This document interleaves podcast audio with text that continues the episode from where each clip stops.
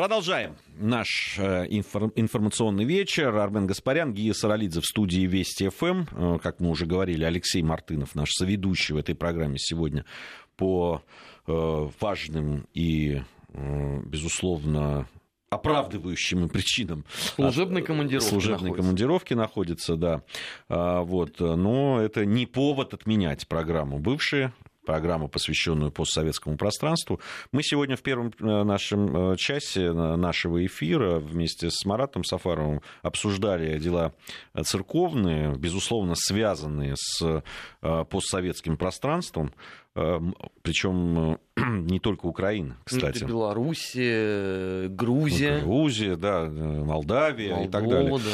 Да. Э, вот, э, поэтому... И тогда как раз, Армен, ты... Кстати, Прибалтика тоже, там же есть русские храмы. Конечно. Конечно, и об этом говорили, о разделении в Эстонии православных, об этом Марат очень подробно рассказывал. Ты уже как раз в нашем первом части, Армен, сказал по поводу заявления Волкера, человека для меня загадочного. Не только для тебя, для всех. Так я, то есть после его назначения я так и не понял вообще, для чего этот человек, э, что, какую миссию он выполняет, как относиться к его заявлениям. Но он сегодня сделал два. Выполнил норму за сентябрь. То есть в следующий раз это в октябре теперь. А, первое заявление а, он сказал о том, что горячая фаза на Донбассе все-таки продолжается. Удивительно рядом. То есть, когда все признают о том, что там ежедневные обстрелы, когда убивают главу республики, и вот Вокер вышел и признал, что горячая фаза. Но э, при этом Заметь, что не последовало никаких э, заявлений в сторону Украины, хотя именно она больше всех отчитывается об обстрелах, которые ежедневно э, проводятся э, на Донбассе. И заметим еще себе, что за все это время ни один украинский чиновник в результате деятельности диверсионно-разведывательных групп не пострадал. А напротив, за это время были убиты исключительно люди, которые отождествляли с собой во многом э, жизнь Донецкой и Луганской республик. Ладно, это было первое заявление. А второе уже успели э, прокомментировать на Украине, пока мы здесь, кстати, сидели с тобой. Значит, что необходимо продлевать закон об особом статусе Донбасса. Потому что иначе совсем э, Минским соглашением швах наступает, но э, на Украине вяло огрызаются по этому поводу, что ну а зачем нам э, продлевать, это все равно наша территория, мы все равно туда придем и так далее.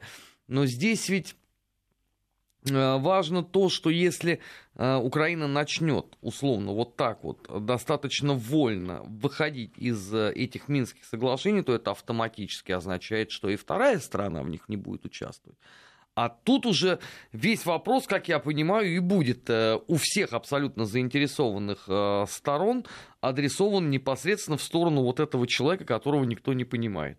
Потому что заметим себе, да, что ни Франция, ни Германия вообще не шевелятся никоим образом по поводу того, что они там являются гарантами каких-то соглашений. То есть, дескать, ну, занимается там э, Вокер из фонда Маккейна всем, ну и пускай он Слушай, ну, занимается. они по поводу Минских соглашений, про которые тоже все вспоми... то вспоминают, то они мертвы, то они выполняются, то не выполняются, то они единственный формат, который, значит, э, которого надо придерживаться. Не, ну давай честно скажем, что ЛДНР старательнейшим образом выполняет все взятые на себя обязательства. Теперь вместо Дениса Пушилина Наталья Никанорова – будет представлять это все э, в Минске. Другой вопрос, что переговоры не очень получаются, потому что там отпетое хамье, которое встало и вышло э, на последнем заседании контактной в группе Минской. Ну и вот и как тогда? Вот это по чьей вине происходит? Причем это вышли, как, как вы все, наверное, понимаете, э, представители Украины, а не Донбасса. Нет, ну, тут есть вообще ощущение это, с Минским соглашением, что это она сейчас существует как мантра, да, что э, Минские соглашения альтернативы им нет, они должны соблюдаться, э, так как их не соблюдают, э, значит, будет наказана Россия. Вот, и, мы, и мы ходим по кругу так, да, вот это, это, да, эта песня хороша, начинай сначала. И вот, вот так и ходим. Там, на, на все разговоры о том, что подождите, Ну, вы хотя бы давайте, ну, поднимем, документ же есть, под которым подписались. Ну, давайте посмотрим последовательность действий. Это, не, это вот никоим образом а... никого никак не может сподвигнуть. Знаешь, разговаривал тут два дня подряд, с, э, вчера-сегодня, а, с донецкими журналистами, и они мне рассказали, что на Украине сейчас есть э, модная теория, ну что все как бы э, Минск обнулился просто потому, что он был нужен для того, чтобы избежать очередных Дебальцева и Лавайска. А тут мы как бы вот 4 года выстояли, никаких разгромов не было, ну и все и хорош. И можно начинать, э, наверное, по новой. Во логика где? То есть не, не, не для того мирный договор, чтобы люди не гибли, а для того, чтобы избежать котла. Ну, при таком подходе действительно очень сложно э, ожидать э, какого-либо конструктива. Ну, и мне кажется, знаешь, сейчас вообще Украине будет в силу, опять же, того, что мы говорили в первой части нашей программы, им сейчас будет уже не до Минских соглашений. Сейчас там будет другая история с э, церковным э, расколом, потому что дата-то уже известна. Роковая, 17 октября. А, именно в этот день Константинопольский патриархат должен что-то там рассматривать, и, возможно, он даст автокефалию церкви. Вот тут уже можно будет э, сразу переходить на режим усиленных эфиров нам с тобой, потому что будет жарко. А, ну, а ты заметил, обратил внимание на то, что э, Соединенные Штаты Америки, не, не знаю уж, э, хотя они этого или нет, но они сами подогревают вот этот внутренний конфликт в э, элит в, перед этими выборами президентскими внутри Украины, когда там, да, оказывают, ну, совершенно очевидные знаки внимания Тимошенко той же, понимаешь, явно дают понять, что у нее есть шансы, что она, в общем, будет э, э, благожелательно принята и так далее. А тем самым они ставят в очень неловкое положение э, мягко говоря, господина Порошенко. Вот что в идиотское, откровенно. Э, который вынужден, ну, теперь э, понятно, что никакого, никакой богоизбранности с точки зрения там, да, покровительства Соединенных Штатов Америки у него нет. Что э, главный его конкурент и политический противник сейчас, да, там, та же Тимошенко, она имеет точно такое же покровительство и будет также обласкана. А с точки зрения электоральных э, симпатий, так э, между ними, извините, два с половиной раза разница. И здесь еще не факт, что рейтинг Петра Алексеевича Порошенко, даже, даже несмотря на ежедневные, по сути, заявление о том, что прощай Москва, до свидания наш ласковый Миша, он вчера песню даже цитировал, не а, пел? Знаешь, нет, не пел. Градуса не хватило. А, ну, я не знаю, вот, понимаешь, как к этому ко всему относиться. А, Ялтинский форум по безопасности, который проходит в Киеве. Ну вот, и вот в рамках этого делаются заявления. Ялтинский форум по безопасности в Киеве. Ну да, вот как? Там э, э, Гройсман заявил, что он не будет бороться за пост президента Украины. А у него, простите, рейтинг там вообще есть хоть какой-нибудь? Не, важно. Ему уже не важно, он сказал, что он не будет. А, вообще, я тоже обратил на это внимание по поводу Ялтинской европейской, как там, Ялтинская европейская стратегия, по-моему, называется да. этот форум, вот, на котором делаются эти всякие заявления. А, ну, ты понимаешь, а, удивительным образом а, американцы сейчас подталкивают к Порошенко как раз там к тому, чтобы расколоть и так уже расколотую страну, для того, чтобы вот этот как раз гандикап в 2-2,5 раза, который имеет Тимошенко, его каким-то образом Э, преодолеть. Э, есть два пути. Да? Один очень неочевидный. Сделать нечто такое, что привлечет э, значит, людей к, и прийти каким-то образом да, проголосовать ну, за, за него. Да, ну вот я говорю, что два пути, другого нет. И да второй... нет, ну это, это проще 170-килограммовая женщина станет порноактрисой, понимаешь, чем Порошенко ну, ты... э, заставит людей прийти сейчас за него проголосовать. У тебя очень интересные такие э, аллюзии, ну ладно. По поводу э, э, заявлений, действительно, Порошенко сейчас ничего, кроме того, чтобы каждый раз да, там, прощаться с Россией России в очередной раз, заявлять о том, что они, Украина переиграла, э, перехитрила. Да, там а... мне понравилось это заявление, 43% у нас доля экспорта ЕС, при этом он тактично забыл упомянуть, что Россия является главным инвестором этой чудесной страны, 450 там сколько-то миллионов за первые 6 месяцев этого года. Ну, это теперь очень они муссируют, значит, вот эту всю тему с Азовским морем, о том, что Россия его собирается блокирует, оккупирует, жесткое нарушение международного права. Подожди, а вот. это то самое море, которое они уже заминировали два года назад? Или это еще одно? Да нет, ну, в общем, там убытки, каждый день убытки в тысячи долларов, э, как бы заявляет, если Россия не остановится, у нас лишь один инструмент, санкции. Я да так пожалуйста. понимаю, санкции. Ну, в общем... Э, Никто не против. Еще недавно они там собирались чуть ли не э, противостоять э, России в Азовском море. Теперь уже какие-то санкциями грозят. Ну, видимо, не своими. Видимо, санкции должны кто-то другие обеспечить. Опять же, Уокер, наверное. Санкционное давление, да. Ну, сейчас реально ситуация такая, что, ну, уже, не знаю, нет, ну согласись, Какими это, еще это, санкциями? Это свежо. За Азовское море мы еще санкции не получали. Ты знаешь, э, суть-то в том, что теперь, помнишь, как этот э, был в юмореске Э, Жванецкого, да, там, мы все равно голодаем. Вы скажите, можем за что-нибудь, понимаешь? Тут, тут уж э, за что на нас очередные санкции? За Скрипалей, за кота Скрипы, хомяков, э, Азовское море, там, что там еще, за малазийский Боинг, там, что нам еще приписывают? Ну, мы там еще должны допинг признать. Допинг, вот. Ну, кстати, допинг Ну, это мы же... завтра, наверное, поговорим это, да, в параллелях. в параллелях там развивается эта ситуация.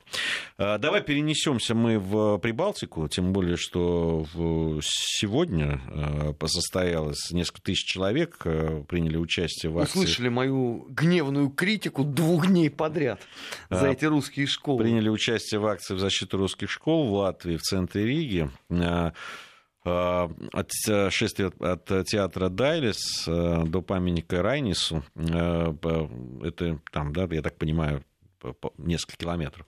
Некоторые из участников держали в руках латвийские и российские флады, плакаты были э, руки прочь от наших школ на русском, на латышском языках. Э, возглавляли э, это шествие лидер партии «Русский союз Латвии» Татьяна Жданук. Снятая с выборов снятая с выборов. Да, она была же октября. депутатом Европарламента. Да, ей инкриминирует то, что она была членом а, КПСС, поэтому все. Да, ну там присутствовал депутат Европарламента действующий Андрей Мамыкин. Э, ну вот он э, ведет партию на выборы.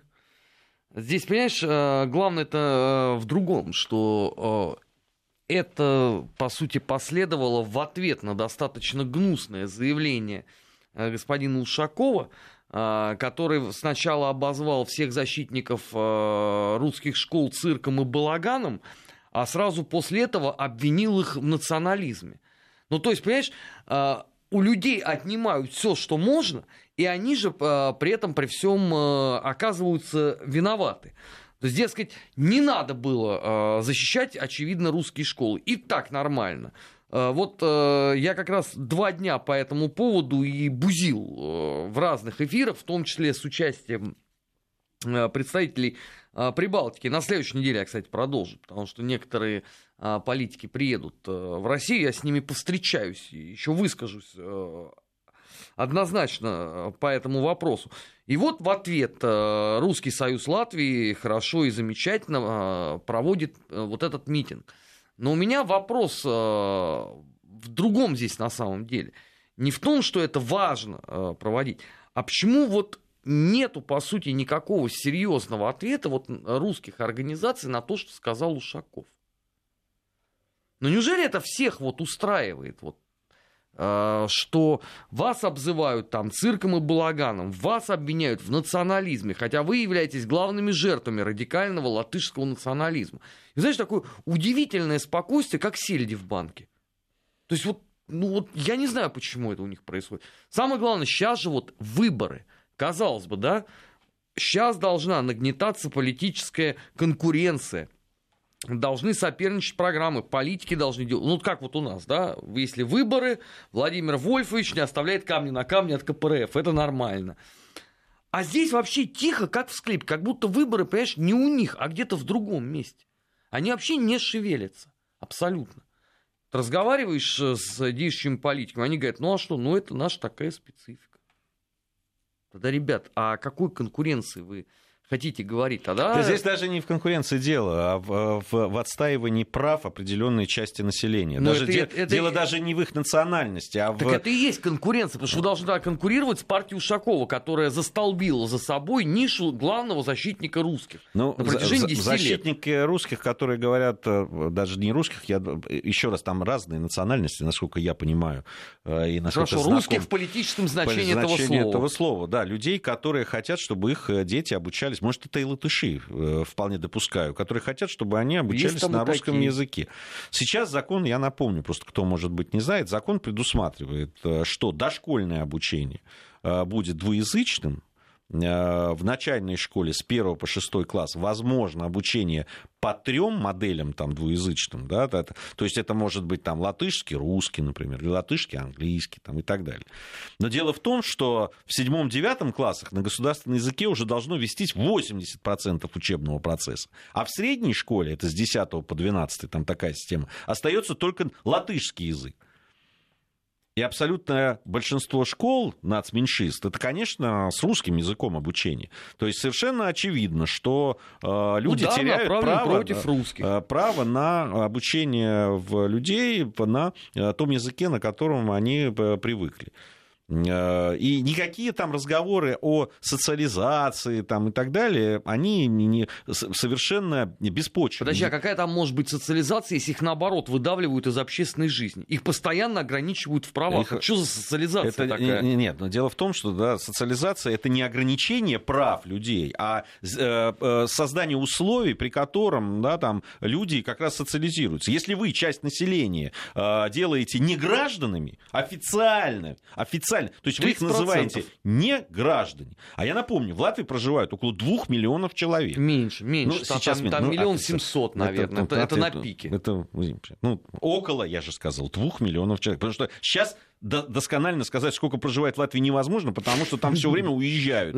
Э, кто частично, там то уезжают, приезжают и так далее. Но абсолютно точно 40% из тех, кто проживает на территории Латвии, ну, тоже около этого процента, это русскоязычные. То есть люди, которые родным языком считают русский. Ну, в общем, от 300 до 500 тысяч. Тут просто опять оценки разнятся почему-то, ну, в полтора раза, это я не знаю. И, и, и когда вы 40% с населения да, лишаете возможности обучать, никто не говорит о том, что эти люди не должны знать, там, условно, там, государственный язык. Правда, непонятно, почему там один государственный язык, при том, что 40% э, людей говорят еще на другом. Но скоро, подожди, скоро, скоро это будет большинством с, с таким э, уровнем оттока самого латышского населения за кордон, э, ну, русские там скоро станут большинством. Статус русского, он даже не какой-то там региональный, какой-то, он просто статус имеет иностранный.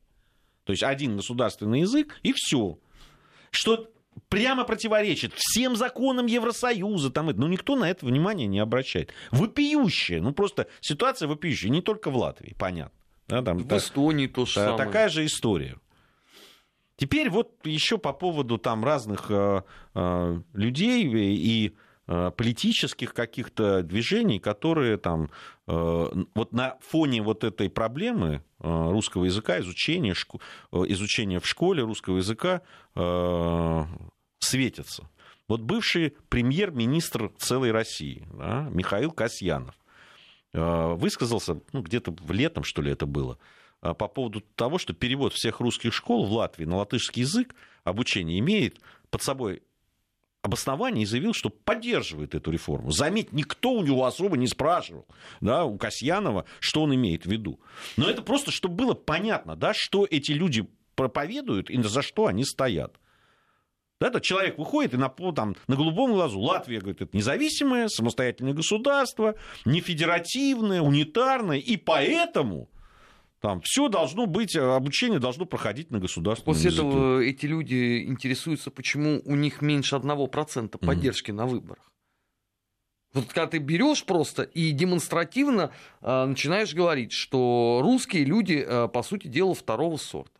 То есть мало того, что их там местная вот эта вот шпана националистическая сделала не гражданами, лишив всего, чего только можно, у тебя выходит представитель России, ну все-таки этот бывший премьер-министр. Да в том-то и дело. Знаешь, хоть какой-то статус. Ладно бы это был бы лоботряс вроде Яшина бы.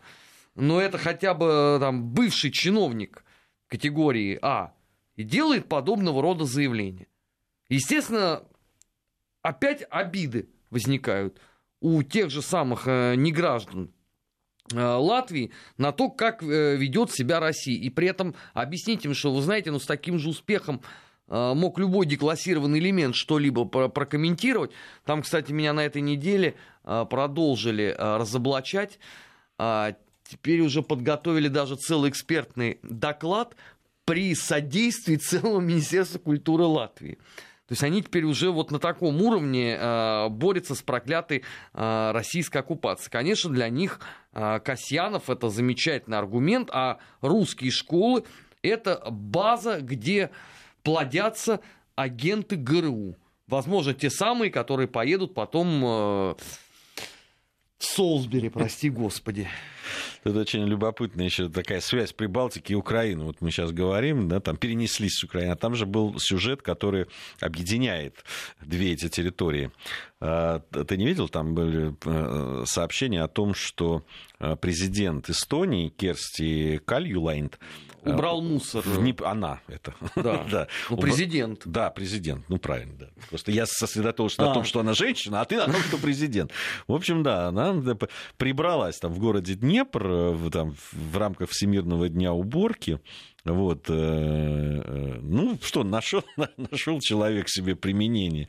Там много чего убирать-то придется. Да? Эстонских президентов явно не хватит. А вот, то есть, у нее все чистенько в стране, да, что она решила поехать? Ну, на самом деле, надо отдать должное. Эстония еще и в советское время, она отличалась, как при Балтии, многие. Нет, а я стесняюсь спросить, а, а ракету нашли уже, все чистенько? В лесах, полях и болотах Эстонии. Испанская ракета, она как? Ну, это вещь, это испанцы, они, надеюсь, нашли и там утилизировали, прибрались там вообще по своему. А, не, в этом отношении надо отдать должное, но, правда, э, отдать должное не только эстонскому населению, ну, эстоноязычному, так скажем, но и другим гражданам. Там действительно очень э, чисто, э, замечательно. Здесь, конечно, там точно... Еще бы русофобии не было, было бы совсем хорошо. А, ну, видишь, а, так-то вот, когда с людьми разговариваешь, ну, я, правда, давно уже не был в, в Эстонии, раньше ездил много, даже какое-то время жил в, в Таллине, замечательный город. Э, Мне очень понравился. Да, с э, и людьми, когда разговариваешь, э, ну, по-разному бывает. На самом деле, иногда сталкиваешься и с, с откровенными русофобами. В целом, конечно, ну, люди как люди. А, конечно, политическое... Ну, это отдельная каста людей. Это точно. Э, ну что ж, у нас сейчас новости середины часа. Затем мы с Арменом вернемся, продолжим нашу программу. Бывшие. Бывшие. О жизни бывших социалистических. Как они там? 18.34 в Москве. Армен Гаспарян, Гия Саралидзе в студии Вести ФМ. Программа «Бывшие» о постсоветском пространстве. Э, вновь э, связь перебрасываемся из Прибалтики на Украину. А, господин Климкин, глава украинского МИД, в рамках 15-й ежегодной конференции, ЕС она называется, такая конференция, э, э, заявил, ну, понятно, что без, без России любое заявление, оно касается России. Других, по-моему, уже в политическом поле украинском других не бывает. Зато стабильность. Это Все, о чем говорит Климкин, относится к России. Ну, это, это, это любопытная, конечно, вещь. Я уже говорил об этом и о параллелях, которые мы проводили в связи с тем, что в свое время происходило при Саакашвили в Грузии в той же. Mm-hmm. Это вот абсолютно при Мишико же министр иностранных дел тоже каждый день говорил только исключительно да там все, ну, там, о России. Ну, ну, практически все политические там, э, политики заметные этим занимались. Видимо, у них там прям план стоял, да, в день ты должен обязательно вот высказаться там. Все равно по какому, там, начиная от спорта и заканчивая там... И спорт тоже чем, чем угодно. Да, ну, там все было, все. А, так вот, э, значит, Клинкин что сказал, что, оказывается, Россия намерена федерализовать вернее, правильно, федерализировать и расчленить Украину. А ничего же там написано в Минских соглашениях? Что вот то, что вот если ты выполняешь степ-бай-степ, это и есть федерализация Украины. Нет, а в, да, вот, э, а ничего, что у них еще не так давно в самом политическом э, дискурсе на Украине речь шла о федерализации как одной из возможностей сохранить единство страны. Я, я, ты знаешь, вот у меня интересно, опять-таки, это я просто когда прочел федерализацию, услышал, я все время вспоминаю там конец 80-х э, годов, ну, ту же Грузию, где я тогда журналистом был. И я помню, а, вот с какой, с какой опаской, с каким страхом, с какой прямо, ну, таким прям священным трепетом воспринимали слово федерализация. А что пугает? Я не знаю. Вот правда. Я, я и ни тогда, ни тем более сейчас не понимал. Я понимал, что на основе этой, неважно, ну, это федеральные, как, какие-то конф, конфедеративные там эти э, условия. Я понимал, что можно было тогда, будучи довольно молодым человеком, но там с, просто с какой-то там знаниями, невеликими, но все-таки знаниями в истории там, и так далее. Избежать роковых Избежать последствий смерти, развала государства, а, просто, да, там, обнищания, а, братоубийственной войны, а, народов, которые переплетены, у которых были э, огромное количество э, смешанных браков там, и так далее. И это касается и Абхазии, и Осетии Южной, и так далее. Что в этом было? Это, это был вариант. Почему это вообще отказывались рассматривать? Если это был прямой путь, вместо того, чтобы стрелять друг друга, можно было сидеть и это обсуждать. Ну, как показала Эти практика, темы. стрелять проще, да, чем сидеть и обсуждать. Да нет, да, дело не в проще. Проще как раз тогда было обсуждать. Но это по, по, по всему, понимаешь? Ну, почему, смотри, э, Грузия не захотела обсуждать. А, и Украина тоже не захотела. И тем и другим проще оказалось э, начать э, стрелять. Я подозреваю, что понятно, что всегда есть силы, да, и с той, и другой стороны, которые э, больше хотят стрелять. Уверен, что среди там, людей, даже и политических политиков, да, что на Украине, что в Грузии, наверное, можно было таких поискать тогда, что со стороны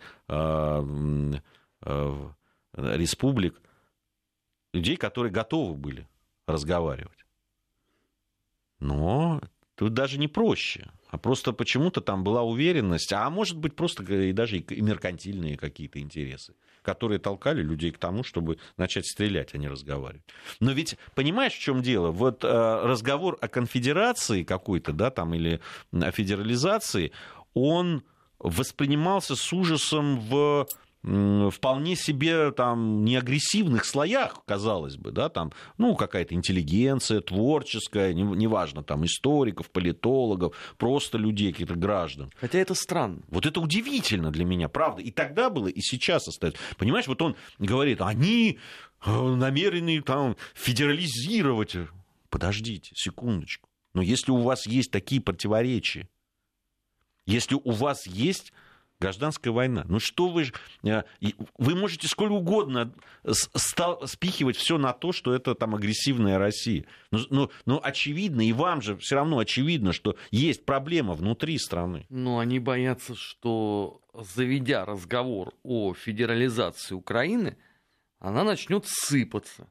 А никаких э, реальных э, механизмов сдерживание этого уже не осталось в природе. Потому что сейчас еще держим в уме э, вопрос церкви. Но другой, э, с другой стороны, все равно рано или поздно этим же придется заниматься. Потому что проблема-то никуда не делась. Разное представление о прекрасном на юге, в центре Украины и, самое главное, на западе Украины.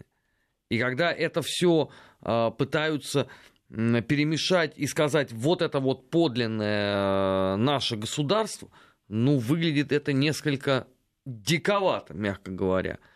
А потом, понимаешь, есть же еще дополнительный нюанс. А у них же э, Грузия и Прибалтика это в некотором роде образцы для подражания. Причем Грузия это именно э, эпохи Мишико, а не нынешняя как раз. И, пожалуйста, они всегда и скажут, что ну а что вот э, Грузии э, предлагала Россия произвести э, федерализацию. Там же сам еще Мишико по этому поводу добавлял, что вот там ему в Кремле говорили, что надо сделать федерализацию. Вот не, не, не согласился он на это и, э, соответственно, развязал путы, которыми он был привязан к России. Там же тоже такое, знаешь, вольное представление. Он не путы развязал, он потерял одну треть территории Грузии. Он обрек людей в, на, ну там в данном случае не сам Саакашвили, а еще до него да, все, все эти события. Но, Но он довел процесс он до логического до, конца. Да, до, до, поставил точку, да. А, да, там 50%, а, чуть больше 50% а, жителей Абхазии, грузинского там, этнического происхождения, стали беженцами. Лишились своих домов, всего. Просто вот 50% вот в республике жили там, 100 человек условных, да, 50 из них стали беженцами. То же самое произошло потом с Южной Осетией. Об этих людях-то никто не думал. О них и сегодня никто не вспоминает. Они там где-то. Ну, так, разменная, понимаешь, монета в, там, а, а сколько в итоге людей пострадало от войны, от э, всего вот этого, со всех сторон. И поэтому, знаешь, когда вот такими громкими фразами бросаются, а вы давайте мы посмотрим, а что за этим стоит. Так смотрите, кто будет? Человек, который в Голландии находится, в окружении тюльпанов и роз, Ему да вообще нет, до я фонаря. Про, вообще про людей. Там, понимаешь, Климкин же говорит, а за ним повторяют. И не только Клинкин, там какие-то политики там вбрасывают. А, какой ужас! А ничего, что э, в Германии федеративная республика. Нет, ничего, вас ничего не смущает в этом? Что они, они скажут, что... В самих Соединенных э, э, Штатах Америки каждый штат имеет набор таких э, да, преференций и в законодательстве, там, и в решении проблем экономических, и юридических, вплоть до э, там, введения или не введения смертной казни. Ничего. Они тебе на это скажут, что Федеративная Республика Германия, ее существование гарантирует Соединенными Штатами, и Путин туда еще не вторгался. О, Господи, вот какой-то придурок, я же не знаю, он не подписывается, все время пишет. Вы в других странах за федерализацию, а в России статья за территориальную... Вы, де... вы дурак, правда? Ну, правда. А, вы, вы за дураков нас держите. Вас исключительно за дурака. Вы ничего вас не смущает, что Россия есть федеральное государство, нет? Но милейший с номером э, 900 50. Вы знаете вообще, как называется наша страна полностью? Во дает, а. Да. Богатый контингент. Богатый, богатый. Я думал, что меня уже сегодня ничего не удивит э, после комментариев в Твиттере и на Ютубе, но вот человеку с последними цифрами 9975 это удалось. Вы, наверное, один из немногих, кто даже не подозревает о том, как называется страна, в которой вы живете. Ее устройство политическое. А, так вот, э, я к тому, что там разные могут быть, да, разный уровень там, самостоятельности, разный уровень э, там, договоренности, экономической свободы, юридической и так далее. Но сколько жизней было бы спасено, если бы не пугали так? Сейчас э, мы э, расстанемся с некоторыми регионами, теперь у нас э, такая форма, да, вот. Но затем с теми, с кем мы останемся, мы продолжим. скоро совсем продолжим. Бывшие. Бывшие. О жизни бывших социалистических. Как они там? Вот он продолжает. Вот. Продолжаем мы вступил в, э, вступил в, в клинч человек. Ладно, давай оставим его в покое с его там этими э, рассуждениями по поводу, что формально. А вы формально бы, а вы признаете формально федеральными, и все, и, и будет счастье тогда. Э, ладно, продолжаем мы программу нашу. Называется она «Бывшая» о постсоветском пространстве. Армен Гаспарян, Гия Саралидзе в студии Вести ФМ. Э, говорим мы. О, бывшем э, Советском Союзе, о том пространстве, которое постсоветским называем. А, Армен, по поводу вот любопытные все время приходят, я, есть у меня в друзьях, в социальных сетях люди из Белоруссии. И очень часто там действительно нешуточные описываются баталии, ну, пока вот оно в, больше в такой в интернет-пространстве, хотя иногда выплескивается это происхождение и роль Змагаров? Э, да нет, там много всего, там, э, да, там об истории Беларуси, там о вот этих, о э, в отношении к советскому прошлому Беларуси. Скажу тебе честно, да, я как сам наполовину принадлежу к этой замечательной нации, белорусам, и в очень много у меня связано из детства, и, и много родственников, которые проживают на территории Беларуси. Для меня, конечно, э, я сталкивался с тем, что сейчас можно было бы назвать белорусским национализмом, иногда, даже в советское время. Выглядело это, ну, на фоне того, что я видел, да, там, и в чем жил, э, дико, но почва какая-то была, безусловно. Э, но сейчас то, что происходит, я честно тебе скажу, я не перестаю удивляться, конечно, э, тому, как вот этот украинский сценарий э, пытаются опять пройти в Беларуси. Э, я, видимо, очень многое изменилось в восприятии молодежи к истории, и, и видимо, это не, произошло не просто так. Да, там определенные силы это, этим занимаются, и занимались, и занимаются.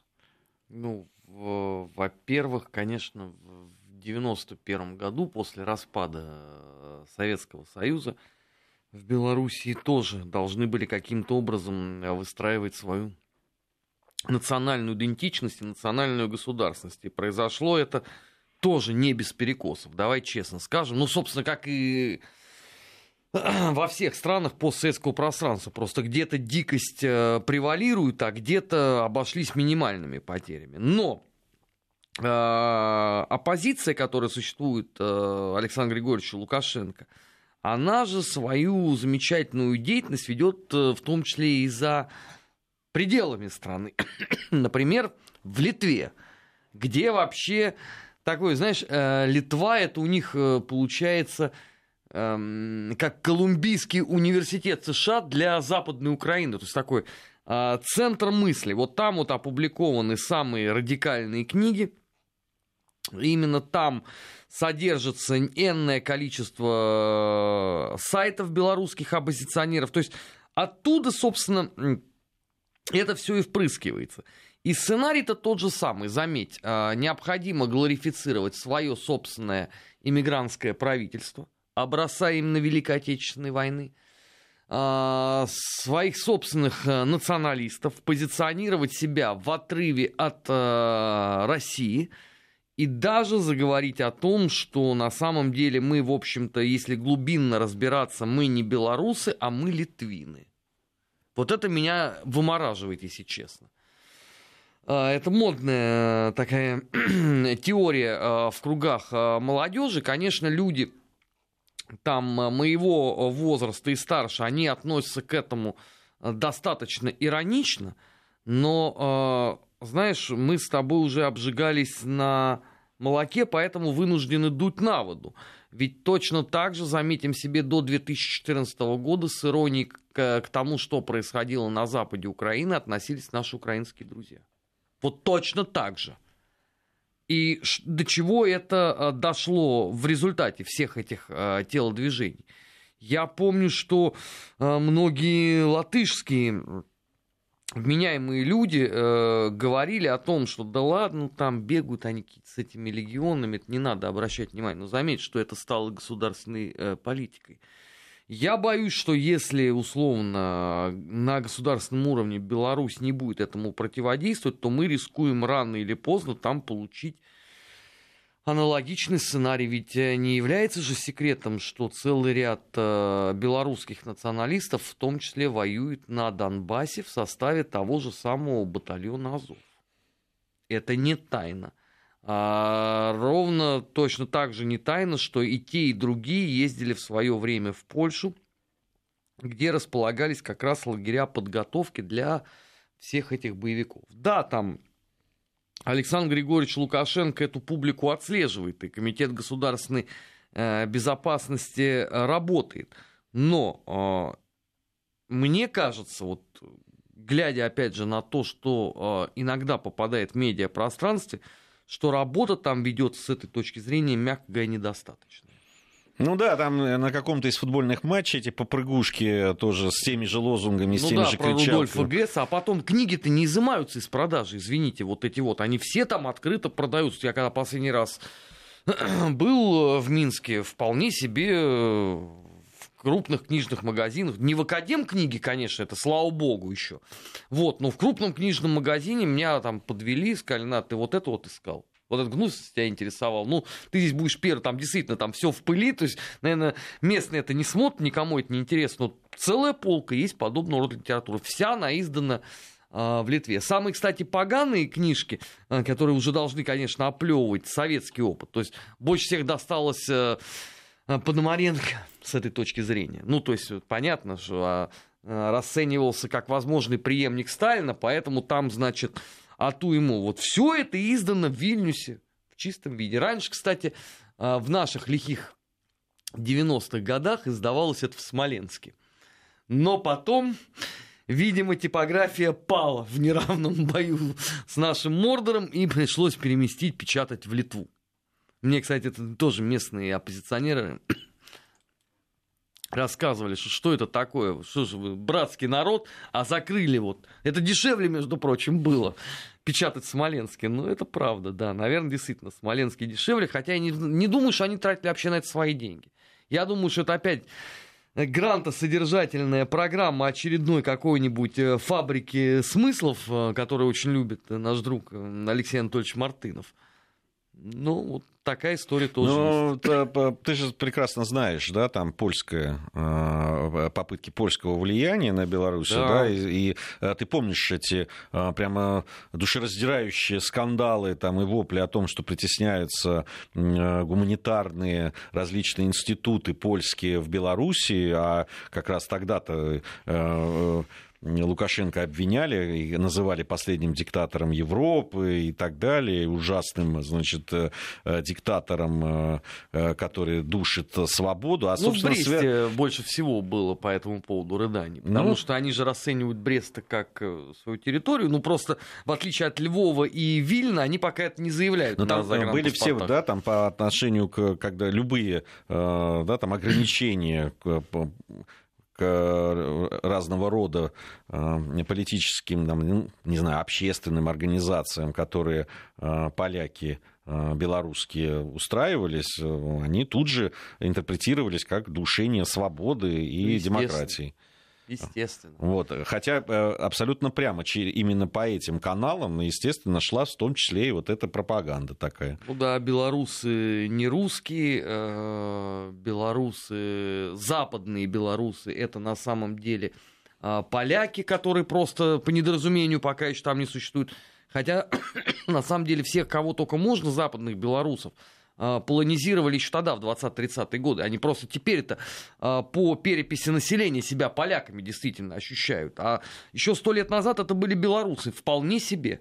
Сами поляки об этом, да, так, ну, сквозь зубы, конечно, но признают, что действительно, ну, это было. В тех областях насильственная полонизация, перевод в веру, э, в католическую, соответственно, уничтожение всего образования на белорусском языке, закрытие всех культурных э, центров белорусских. Да, ну, там достаточно почитать, что поляки вообще о белорусах писали, и о белорусском языке, и о культуре и так далее. Ну, это, это же... Э, э, я, я не знаю, кому в, по, после вот этого чтения вообще захочется иметь отношения с этими людьми. Ну вот видишь, э, кому-то хочется, кому-то э, искренне это нравится. Ну там же есть, вот мы с Маратом даже в одной из э, нацвопрос, как раз когда ты Евгеньевича заменял, мы говорили о том, что там появилась еще определенная прослойка людей, которые сами православные, но они ходят в католические костелы, им нравится вот именно вот причащаться с точки зрения вот своего такого полупольского мифического следа. Ну то есть вот мне все это напоминает вот э, шизофрению соседней страны. Я это все примерно вот в таком же э, объеме и, и наблюдал на протяжении многих лет, когда э, мы хотим учить украинский язык ради того, чтобы на нем петь замечательные народные песни. А вылилось это в то, что надо уничтожать все русское.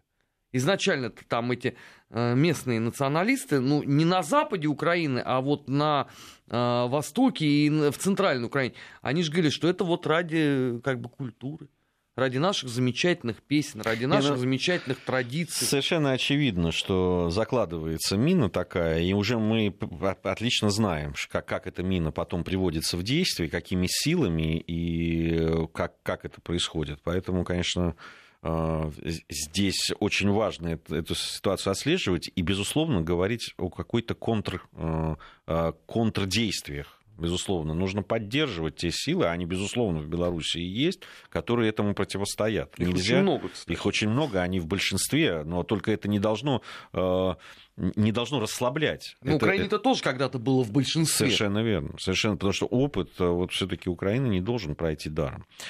Ну что ж, э, время наше в эфире, мое с Арменом, подошло к концу. Спасибо всем, кто с нами был. Завтра мы продолжим. Мы продолжим, встретимся. Ну а, собственно, вы можете продолжать слушать главную информационную станцию страны. Это очень неплохой выбор.